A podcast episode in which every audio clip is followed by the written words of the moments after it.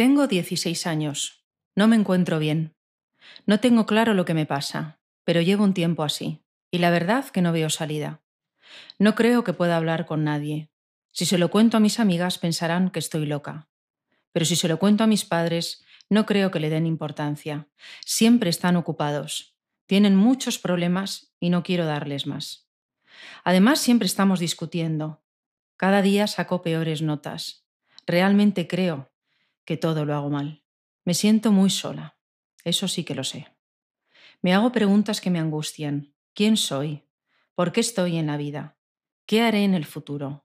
¿Cómo seré? ¿Cómo es esto de ser mujer o hombre? ¿Realmente pertenezco a esta familia? ¿Qué pasa con las guerras y con el mundo? ¿Existe Dios? ¿Me gustan los chicos o las chicas? ¿Y qué me pasa en este cuerpo? No me reconozco en el espejo. Todo me avergüenza. Cada día me cuesta más hacer cualquier cosa. Solo me entretiene meterme en Internet. La semana pasada encontré algo que me asustó en un principio. Ahora me parece una salida. Me siento una carga, un estorbo. Estoy triste, enfadada, rabiosa, perdida, confundida. No creo que nadie de mi entorno se sienta como yo. Y no tengo a nadie de confianza con quien hablar.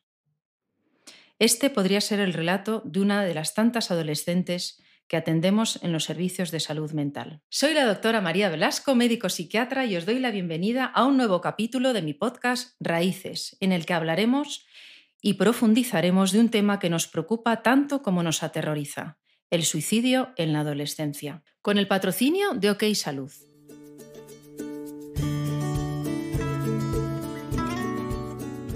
Profundizaremos en las causas de que esté aumentando, en las peculiaridades que tiene este drama humano evitable en nuestros menores y en aquellas raíces que entre todos tenemos que crear para que sus cifras disminuyan. Y para hablar de ello, contamos con una persona a la que quiero especialmente, la doctora Sara González. ¿Qué tal, Sara? ¿Cómo estás? ¿Qué tal, María? Bueno, Sara es psiquiatra infantojuvenil, trabaja en una unidad de hospitalización de psiquiatría de menores y de adolescentes. Ella tenía claro desde el momento en que escogió psiquiatría que su deseo era dedicarse a la infancia y a la adolescencia. Y a lo largo de todos estos años no ha parado de formarse para ayudar de la mejor manera a sus pacientes. Bienvenida, Sara. Muchas gracias, María.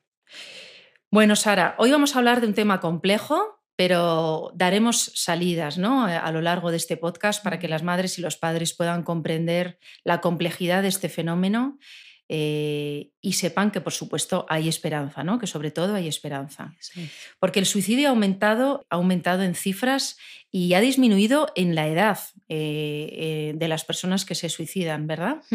Eso es, eso es lo que estamos viendo ¿no? en la clínica cada vez ingresan pacientes de menor edad, más pequeñitos, con intentos de suicidio, muchos de ellos grave, y es algo que vemos que es una tendencia que se mantiene, ¿no? que empezó a raíz de la pandemia, pero que se está manteniendo pues ya tres años después. Fíjate que en 2019 se registraron a nivel mundial 10.196 muertes por suicidio en menores de 15 años y que en España en 2020 se registraron 300 muertes de personas entre 29 y 15 años. En 2021 pasa a ser la primera causa de muerte en, personas jóvenes. O sea, eh, realmente son cifras muy alarmantes. Y a esto hay que añadir la exponencial subida de los intentos de suicidio, de las autoagresiones, de, cuadros depresivos, de malestar. ¿Cómo se vive esto en, un hospital de primera línea, en donde atendéis eh, a los casos más graves? Eh, ¿Cómo es la percepción que tenéis allí? Pues esto, ¿no? Una, una conciencia de preocupación, ¿no? Estamos alarmados por una tendencia que empezamos a observar, pues bueno, como en las olas de la pandemia, ¿no? Parecía que venía la ola de la salud mental, cada vez atendíamos más pacientes en urgencias, cada vez la lista de espera para ingreso es mayor, a pesar de que se van abriendo unidades ¿no? nuevas y se va aumentando el número de plazas para ingresos en, en psiquiatría infanto-juvenil, pero vemos que esto no para, ¿no? Que cada vez la gravedad es mayor, que cada vez, como comentábamos, la edad es más precoz y es un fenómeno que percibimos un poco entre los compañeros de salud mental que nos sobrepasa, ¿no? que nos traspasa a nivel de salud mental y que esto ya empieza a ser pues, un problema de salud pública, ¿no? Un problema mucho más colectivo a nivel social y no solamente en la parcela de la salud mental. Autores como Cirulic señalan que las tasas de suicidio en la población infanto-juvenil son un indicador de las condiciones en las cuales se desarrolla la infancia, es decir, que podríamos decir que las condiciones psicosociales en donde se están desarrollando ahora mismo nuestros menores y nuestros adolescentes eh, son muy desfavorables. ¿no? Vamos a intentar profundizar en esas, eh, en esas condiciones en donde ahora mismo nuestros menores crecen y nuestros adolescentes tienen que sobrevivir a su adolescencia. Exactamente. Un factor importante es los solos que están, y cuando digo solos es que no hay esa, esa figura eh, que antes era la madre y que estaba en casa y que le sostenía, ¿no? Ahora la mujer eh, necesita o desea salir fuera a trabajar. Eh, el padre normalmente también trabaja, esto en una familia eh, tradicional heterosexual, pero, pero al final los niños siguen necesitando lo mismo. O sea, aunque la sociedad se haya modernizado en este sentido, aunque necesitemos más dinero para consumir más, porque realmente eh, muchas veces es para eso, los menores siguen necesitando ese apego seguro, esa constancia, esa mirada, ese que hay alguien en casa sosteniéndome, ayudándome a crecer, ¿no? ¿Qué os cuentan los padres y las madres cuando llegan con sus hijos a las urgencias del hospital? ¿Cómo, ¿Cómo les veis? ¿Qué tipo de maternidad, paternidad, cuidados estáis viendo ahora? Esto lo vemos, ¿no? Sabemos el reflejo de una sociedad cada vez más individualizada, ¿no? Donde ya no está esa tribu, esa red donde uno puede apoyarse. Lo vemos a nivel familiar, ¿no? Los padres y las madres cada vez necesitan como más guía, eh, que consultan en internet, en redes sociales, porque no está esa parte de red, esa parte de tribu que da un soporte, ¿no? Para poder sostener a su vez a sus propios hijos. O sea, ellos necesitan un sostén que no tienen para poder sostener a sus hijos. Exactamente, ¿no? Y esto pues se transmite a los hijos. Y también vemos pues este perfil, ¿no? De un adolescente que necesita buscar esa red también fuera, ¿no? Y ahí es donde ha empezado a tener tanta importancia el mundo digital, las redes sociales, los medios de comunicación social, porque de alguna forma suplen esa necesidad de los adolescentes de esa tribu, ¿no? de esa red que no están pudiendo tener en este momento muchas veces a nivel físico tradicional. ¿no?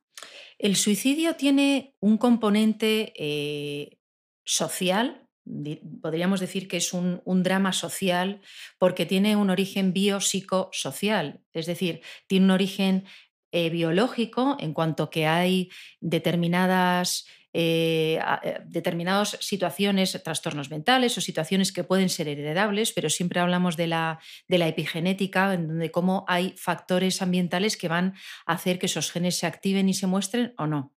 Luego tenemos un origen psicológico, del suicidio y un origen social. En cuanto al origen eh, psicológico, ¿qué cuadros estáis viendo en el hospital? ¿Qué cuadros estáis viendo cuando viene un adolescente a, las urgencias? ¿Qué cuadros eh, hay más frecuentemente o situaciones hay más frecuentemente detrás? Pues mira, el motivo de consulta fundamental suelen ser esto, ¿no? Las autolesiones, lo que nosotros llamamos en salud mental como la conducta suicida, ¿no? Que engloba desde un pensamiento de suicidio, desde una idea de muerte, hasta el hacer algo, ¿no? Para, para ponerme en peligro. Este es el motivo de consulta principal hasta en un 75%, 80% supone el motivo de consulta. Que lo que implica es que nuestros adolescentes desean morir. Esto es. Que esta idea es muy importante porque a los hospitales a nosotros no nos llegan los suicidios consumados. O sea, las cifras que hemos dado son de suicidios consumados y eso no nos llegan a nosotros, a, los médicos. ¿no? Lo que llegan son los intentos de suicidio. Y estás hablando de que el 70% de las urgencias son adolescentes que desean morir. Esto es, ¿no? Que vienen con pensamientos de muerte o con un intento, ¿no? Habiendo hecho algo que ha puesto en peligro su integridad física con esta intención, ¿no? Em, este es como el escenario principal, ¿no? La puerta de entrada. De ahí que vemos en la base, pues un componente, como tú comentas, eh, psicológico, ¿no? Donde en un alto porcentaje hay un trastorno afectivo, lo que nosotros conocemos como un episodio depresivo, como sintomatología de ansiedad, pero luego también hay mucha problemática social, hay mucha problemática familiar, adolescentes que están en un momento vital que necesitan mucho sostén y que la familia en ese momento no lo está pudiendo dar, familias pues con problemáticas de muchos tipos. ¿Qué tipo de problemáticas eh, familiares hay? Pues hay problemáticas familiares que pueden ser más explícitas, ¿no? Lo que podemos tener en la cabeza cuando pensamos en una familia pues poco estructurada, en una familia con una problemática económica, social, ¿no? Donde los miembros de la familia que deben ser el sostén o que se esperaría que fueran el sostén de estos adolescentes que están tan perdidos, no están pudiendo serlo, ¿no? No tienen Pero también, herramientas. también vemos familias que no están desestructuradas, ¿no? Exactamente, O sea, eso que, es. que la, que la madre tiene su trabajo que, y su padre, el padre también, una buena situación económica, y también vemos adolescentes así que desean morir y que atentan y, de manera muy peligrosa contra sus Sí, vidas. sin duda, ¿no? Hay veces, bueno, se habla mucho como de los factores de riesgo, ¿no? En, en medicina en general, que nos gusta tanto clasificar y organizar. eh, bueno, para el suicidio, para las ideas autolíticas o las ideas suicidas, no hay un factor de riesgo que sea este el que me lleva a querer hacer esto, ¿no? Hay muchos y muchos que muchas veces interaccionan entre sí, ¿no? Entonces, Que se efectivamente, potencian unos con otros. Exactamente. ¿no? El que haya problemática familiar es un factor de riesgo, algo que está dejando de ser un sostén que necesito y que lógicamente se va sumando a otros que muchas veces tienen que ver también con lo individual de los propios miembros de la familia. ¿no? Si mi madre, mi padre tiene una enfermedad crónica, está sufriendo y no puede estar para mí, pues al final eso también va generando que yo pueda ir desarrollando síntomas, pueda ir buscando otras formas de dar salida, porque tampoco quiero a lo mejor cargar a mi familia, ¿no? Esto es algo que es muy común y lo vemos mucho en los adolescentes, ese sentimiento de ser una carga para mi familia, ¿no? Que ya ellos lo están pasando suficientemente mal como para que yo encima venga a, a añadirles más malestar, ¿no? Esto es algo que lo vemos con mucha frecuencia. Yo sí que veo un, un aumento del, del dolor o, o de la incertidumbre también en los padres y en las madres. O sea, Sí, en la población madura, sí. eh, cómo se sostienen peor, eh, hay una insatisfacción mayor, una, un ace- un aceleramiento mayor, eh, menos sostén familiar, social, y eso efectivamente está repercutiendo en que puedes sostener peor a tus hijos en momentos de la vida como es la adolescencia, en donde, bueno, la adolescencia es un duelo, o sea, hay que atravesar una Mm. serie de, de- de situaciones emocionales y psíquicas complejas y necesitas que tu familia te pueda sostener. Sí, sí, por eso nosotros trabajamos siempre con las familias, ¿no? Porque al final es el origen y ese sostén más primordial, donde hay veces que no están pudiendo hacerlo, pues por circunstancias diversas, pero hace falta incluirles en el tratamiento, porque al final, en mi caso, que trabajo en una unidad de hospitalización, el paciente se va de alta y se va de alta a casa, ¿no? Y quien va a estar ahí es su familia. Entonces, por eso en el tratamiento de los adolescentes es imprescindible implicar también a la familia, poder em, de alguna forma analizar ¿no? cuáles son esos factores que no son internos al propio adolescente, sino que son del entorno, que le circunscriben, pero que también están interfiriendo en los síntomas que estamos viendo en el adolescente, ¿no? Hay, una, hay unos factores externos que rodean al adolescente que no pertenecen a la familia y es cómo está ahora mismo la sociedad eh, que hace que los adolescentes tengan una adolescencia más compleja. ¿no? Yo creo que eh, las redes sociales claramente es un factor que no está incluido en los estudios porque es un factor de riesgo relativamente mm, precoz, por así decirlo, pero, pero creo que es un factor muy decisivo por varios aspectos. ¿no? Yo voy a decir uno, eh, ahora nos cuentas tú alguno que pienses, pero por ejemplo, em, el conocimiento de, de- de que el suicidio es una salida, ¿no? Eh, siempre que hablamos del suicidio tenemos pegas de si hablar de él o no en los medios de comunicación por el efecto Werther de contagio. También hay otro efecto menos conocido que es un, un efecto más protector, pero en el fondo de lo que depende es de cómo manejemos la información. Si damos solamente la información de métodos letales, de cómo uno se suicida, si normalizamos que cuando uno tiene un, pro- un problema, pues suicidarse es una salida, estamos hablando de un efecto de contagio. Sin embargo, si una persona se encuentra en un momento en donde tiene una crisis y quiere morir y oye a través de las redes sociales em, que las crisis suicidas se superan, que se puede recibir apoyo, que no siempre deseas morirte, que son momentos muy, muy importantes de desbordamiento emocional, con sentimientos muy abrumadores de culpa, de rabia, de, de soledad, eh, em, de responsabilidad.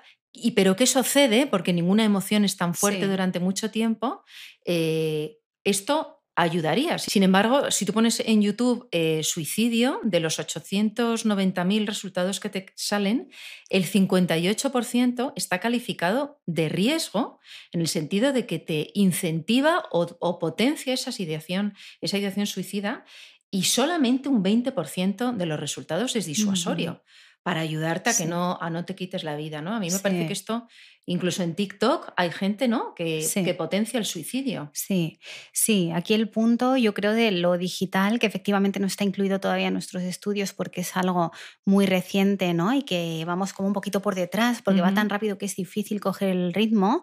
Em, el problema es que hay acceso a un contenido infinito ¿no? en cualquier momento y que ahí también uno va a ir pudiendo filtrar en función de lo que necesita, ¿no? Uno mismo o incluso el propio algoritmo, ¿no? Y esto lo vemos como tú haces una búsqueda y esa búsqueda te lleva a más que refuerza lo que tú estabas buscando, ¿no? Esto pasa no solamente en el suicidio, pasa en los trastornos de conducta alimentaria, ¿no? Como hay eh, contenido digital que refuerza todos los síntomas de una anorexia nerviosa y cómo eso potencia y cómo eso va influyendo en la elaboración psíquica del adolescente. No nos olvidemos que estamos hablando de, individuos en desarrollo, que no tienen construida ni siquiera eh, la parte más nuclear o más estable de la identidad ¿no? Entonces, son mucho más vulnerables. Este acceso infinito lo tenemos todos, cualquier persona con un eh, ordenador o con un teléfono, pero los adolescentes son mucho más vulnerables a la hora de poder escoger este filtro, más todavía si es un adolescente en crisis, ¿no? Abrías el capítulo con estas palabras de, de un adolescente en la que no sabe qué le pasa, y creo que eso lo me pasa a mí, ¿no? En esta búsqueda de dar respuesta a lo que me está pasando, ahí las redes sociales son un mundo infinito, ¿no? Hay muchas respuestas. El problema es lo que tú señalas. No es lo mismo que yo pueda encontrar a alguien que le está pasando lo mismo que a mí, que eso ya me va a aliviar, que le voy a poder poner nombre, ¿no? Qué importante saber lo que me está pasando, pero qué diferente va a ser si la persona a la que le está pasando lo mismo que a mí encuentra como salida el desaparecer, ¿no? Frente a que pueda encontrar a alguien que le pone palabras a lo que a mí me pasa y además me devuelve que, jo, esto se pasa efectivamente, ninguna emoción es para siempre, hay formas de pedir ayuda, hay vías de salida para poder em, aliviar este malestar que no pasen por hacerme daño, fundamental, ¿no? Qué bonito lo que dices y, y qué interesante.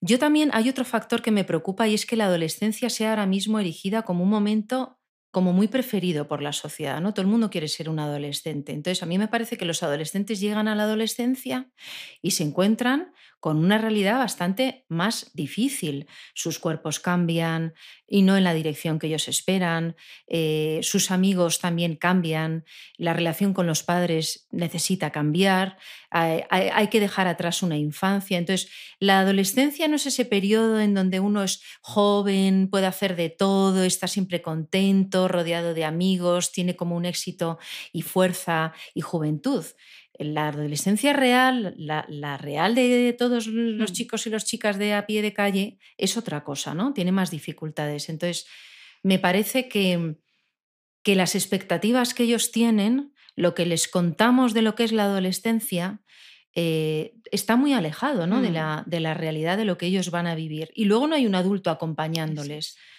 como reconociendo eso que están ellos sintiendo. Mm. Sí, ¿no? Y eso es tan importante en la búsqueda de respuesta, ¿no? También al hilo de, las redes y de lo digital, tenemos respuestas para todo en 30 segundos, ¿no? No sabemos algo y lo buscamos enseguida.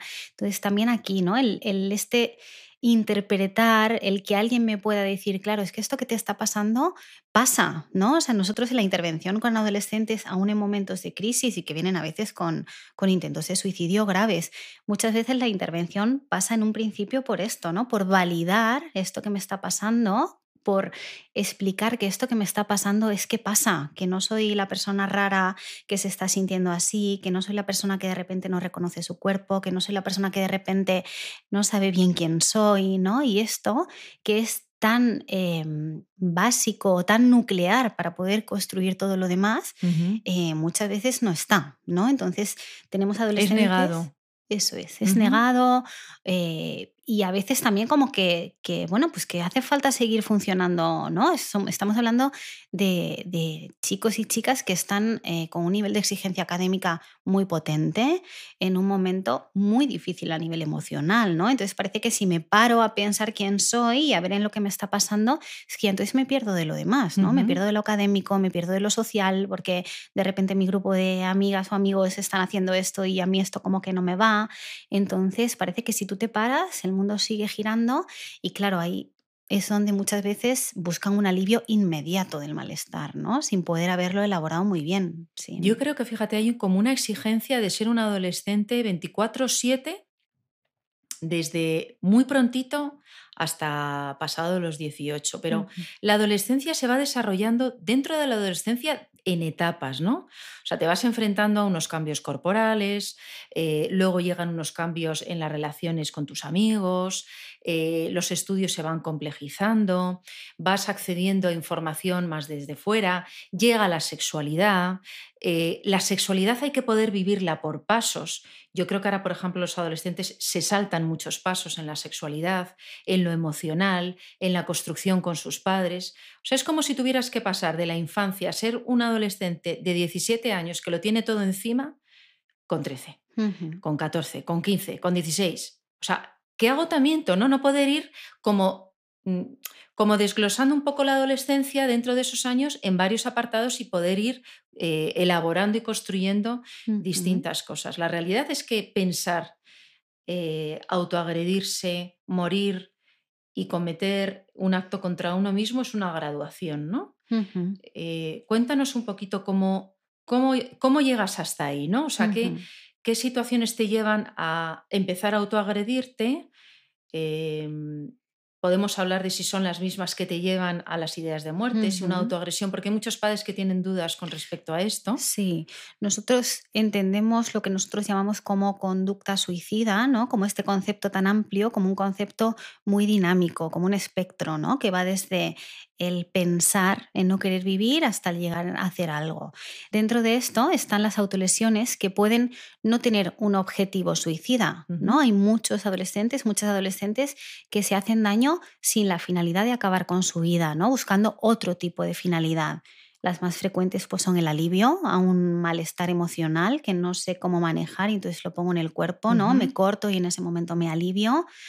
Hay adolescentes que utilizan las autolesiones con una finalidad de castigarse, ¿no? Adolescentes que están viviendo con mucha culpa y que necesitan hacerse daño como una forma de dar salida a esa culpa, ¿no? Me castigo y entonces eh, doy salida a la culpa.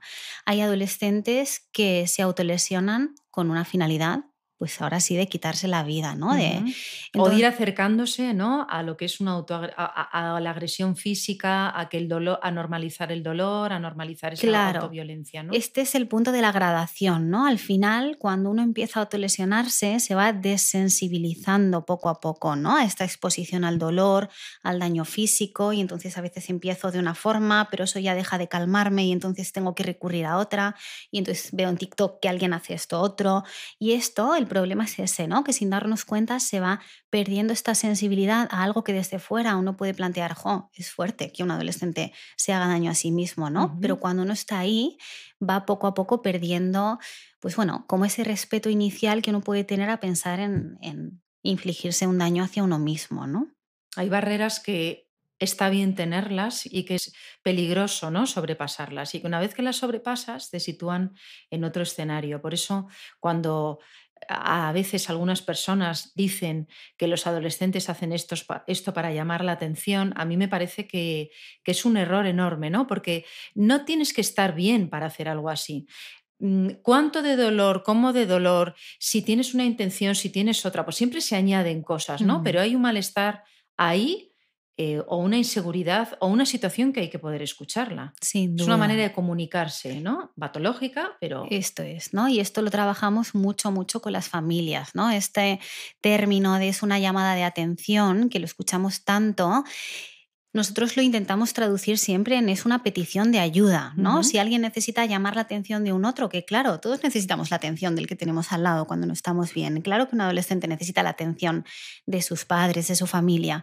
Cuando alguien necesita tener la atención de quien me tiene que cuidar de esta forma, pues es que algo está pasando, ¿no? Es que o el propio adolescente no tiene recursos para poder solicitar esa atención de otra forma, ¿no? Trabajamos mucho el cómo puedo pedir ayuda, cómo puedo transmitir que no estoy bien, o hay veces también que es la propia familia, el propio entorno quien no está pudiendo ver que necesita ese adolescente, ¿no? Hay muchas veces que eh, cuando hacemos toda la historia familiar, los padres nos cuentan que lo primero que detectaron era que su hijo tenía cortes en el brazo, por ejemplo, ¿no? Antes de eso, ¿qué había? Pues había probablemente una situación en la que el adolescente lo iba viviendo sin poder transmitirlo o en el que a lo mejor las personas que estaban a su cargo no lo habían podido detectar, ¿no? Entonces, efectivamente, yo creo que hablar de mm, llamada de atención nos pone en el riesgo de minimizar Sí, lo, importante, eso es, ¿no? Mm. Invalidar, que es tan importante también, ¿no? Como los adolescentes sienten que no se valida, que no se reafirma ese malestar, ¿no? Bueno, no es para tanto. Lo vemos tantas veces, ¿no? Adolescentes que suspenden un examen, que se pelean con una amiga y la respuesta del entorno es, bueno, no es para tanto. Bueno, es que a lo mejor para mí sí es para tanto. Y estoy en este momento tan vulnerable que no puedo hacerme con esto. Entonces, cuando entramos en esa invalidación, eso añade como un malestar más al adolescente. Claro, porque invalidar no es lo mismo que justificar o que hiperpro- hiperproteger. O sea, yo creo que cuando un adolescente nos cuenta, por ejemplo, esto que dices, ¿no? He discutido con un amigo eh, y le dimos, bueno, no es para tanto, estamos haciendo una calificación de la repercusión que tiene en él este acontecimiento o esta crisis o este enfado. Es mucho mejor preguntarle, ¿y cómo te has sentido? ¿Y qué has pensado? ¿Y qué vas a hacer? ¿Y cómo lo vas a solucionar? Pues yo si, si estuviera en tu lugar a lo mejor haría esto. No que digamos, ay Dios mío, ven aquí, vamos a ir al colegio. ta-". O sea, ni, ni invalidar a nuestros adolescentes que les haga sentirse muy inútiles, porque también el sentido de inutilidad es, es muy importante, ahora hablamos de él, pero tampoco el no validar lo que están sintiendo. Siempre es un término intermedio. Yo me he dado cuenta que en esta vida casi todo es un término intermedio. O sea, cuando, cuando encuentras algo que está en un polo, normalmente no vale. Son términos intermedios. ¿no? Y eso es otra cosa que trabajamos muchísimo con los adolescentes, ¿no? Este pensamiento blanco-negro, este pensamiento todo-nada, que está tan presente en la Sí, adolescencia. tan característico de la Claro, adolescencia. y que cuando uno está mal, en cualquier persona adulta se activa, ¿no? Sí. Y es como entramos en esta actuación, ¿no? O todo o nada, o blanco o negro. Y efectivamente, pocas cosas hay en la vida que sean blanco o negro, ¿no?